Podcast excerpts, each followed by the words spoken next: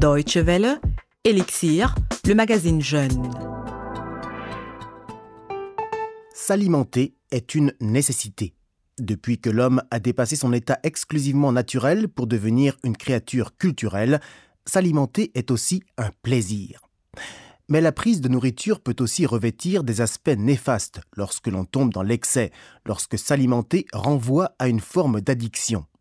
Le syndrome d'hyperphagie incontrôlée est un trouble de l'alimentation moins connu que l'anorexie ou que la boulimie classique, mais apparemment beaucoup plus répandu. Elle a ses racines dans l'enfance et se déclare souvent chez de jeunes individus. Nous en parlons aujourd'hui dans Elixir, c'est Yann Durand au micro. Bonjour et bienvenue à toutes et à tous.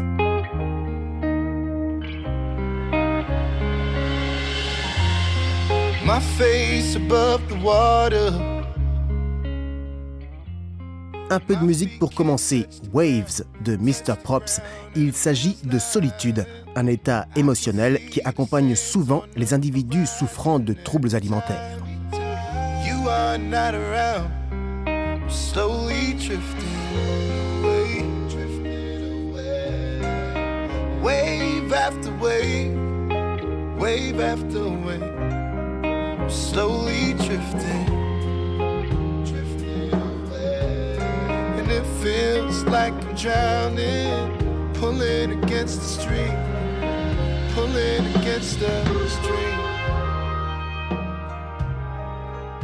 Vous écoutez Elixir sur la Deutsche Welle.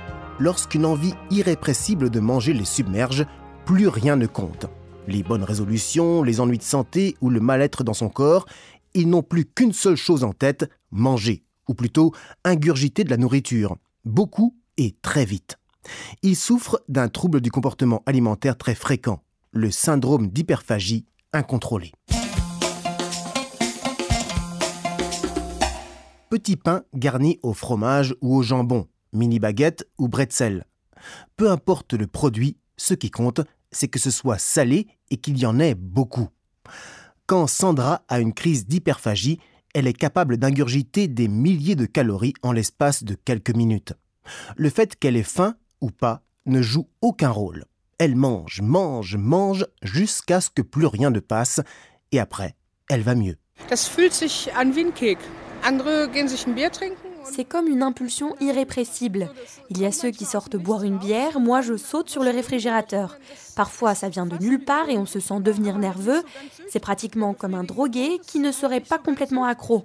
Le moment satisfaisant, c'est lorsque effectivement on prend quelque chose à manger, quelque chose de très bon, et qu'on l'ingurgite, alors quelque chose se calme à l'intérieur de soi. Mais ce bien-être n'est que de courte durée.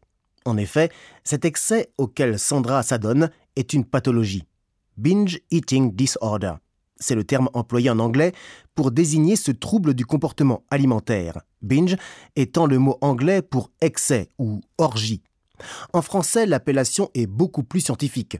Syndrome d'hyperphagie incontrôlée. L'hyperphagie, autrement dit l'hyperalimentation, désigne une prise excessive de denrées alimentaires.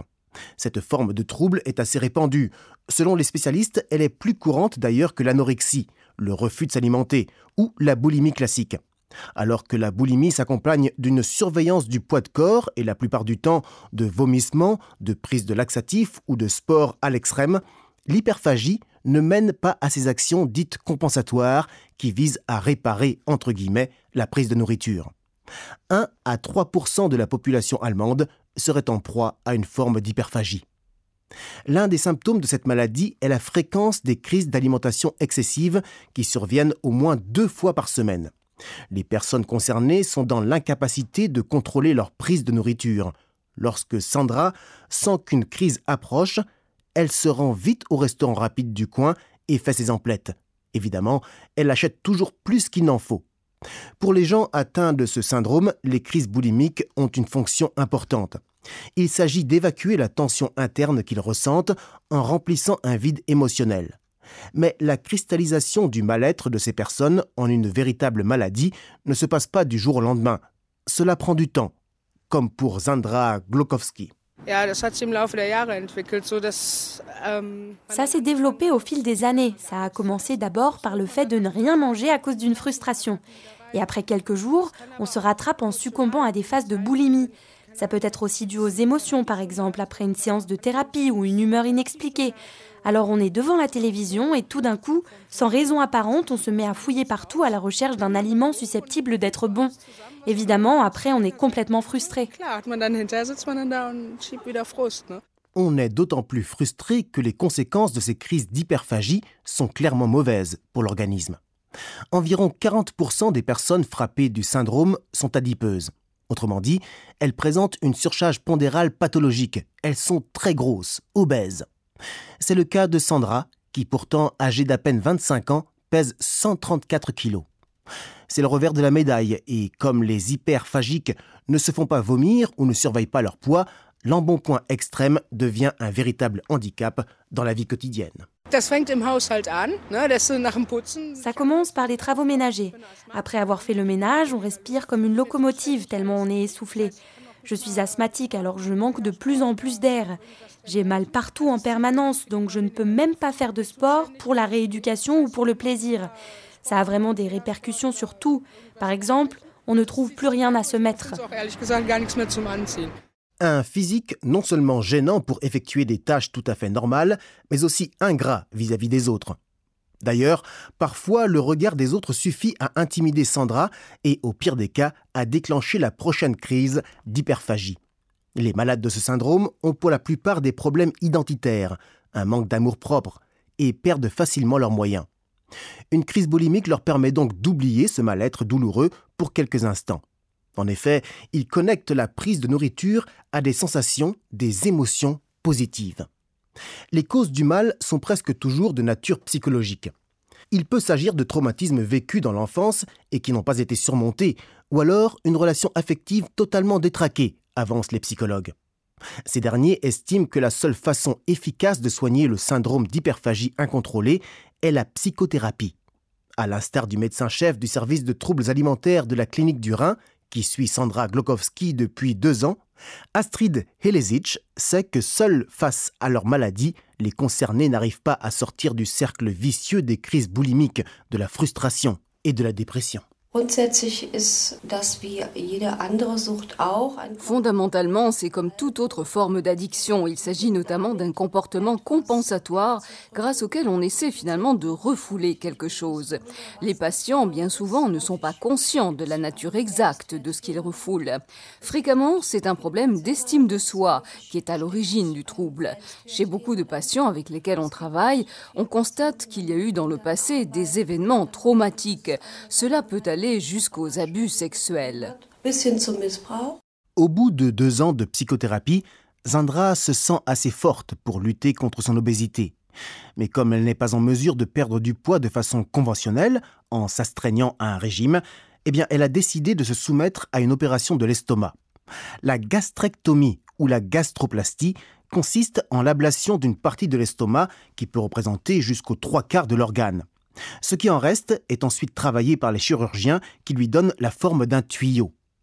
Cela permet au patient d'être rassasié plus vite et d'avoir plus longtemps un sentiment de satiété. Cependant, cela n'est pas la recette miracle. En effet, cette opération traite certes l'obésité sévère, mais pas la maladie qui en est la cause, affirme Min Chop Son, le chirurgien qui devra opérer Sandra. Äh, L'opération elle-même ne constitue pas une thérapie contre le syndrome euh, d'hyperphagie incontrôlée. En fait, cette intervention chirurgicale est une réponse thérapeutique à l'adiposité. Or, en règle générale, l'hyperphagie mène à l'adiposité. Pour soigner le malade à la source, il faut donc une psychothérapie. Il est important que les patients soient suivis et que l'accompagnement psychothérapeutique continue après l'opération. Nul doute que Sandra suivra les conseils de son chirurgien afin de mettre toutes les chances de son côté pour enfin maîtriser son trouble du comportement alimentaire et surtout pouvoir enfin mener une vie comme les autres. J'en rêve évidemment. Ces crises de boulimie viennent du psychique en ce qui me concerne. J'espère que grâce à l'accompagnement thérapeutique, ces crises disparaîtront. Rien que le fait d'y penser me redonne une grande joie de vivre. J'ai bien sûr l'envie et l'espoir de pouvoir reprendre part à la vie de façon plus active. Avant, je faisais souvent de l'escalade. C'est le genre de choses que j'aimerais à nouveau pratiquer parce que c'était amusant. Diagnostiquer un syndrome d'hyperphagie incontrôlée n'est pas toujours facile, car cette pathologie est peu connue et ne fait pas encore l'objet de recherches scientifiques. D'ailleurs, cette forme de trouble du comportement alimentaire n'est officiellement reconnue comme maladie que depuis quelques années. Merci à Catherine Witsch qui a recueilli les témoignages que nous venons d'entendre pour la Deutsche Welle. Avant de nous quitter, résumons les données concernant le syndrome d'hyperphagie incontrôlée. Il s'agit d'un trouble des conduites alimentaires lors duquel on ingère une trop grande quantité d'aliments. Pendant les crises, on observe toujours un isolement de l'individu pour cacher à autrui la quantité de nourriture ingérée. S'ensuit un sentiment de dégoût, de honte, mais ces compulsions sont incontrôlables. L'hyperphagie touche autant les femmes que les hommes et a une cause psychologique. Il peut s'agir de compensation et de consolation suite à un sentiment de solitude ou un manque de confiance en soi. La nourriture devient ainsi un refuge, une échappatoire pour ces individus. Et enfin, il ne faut pas négliger les causes socioculturelles qui touchent beaucoup de jeunes filles notamment.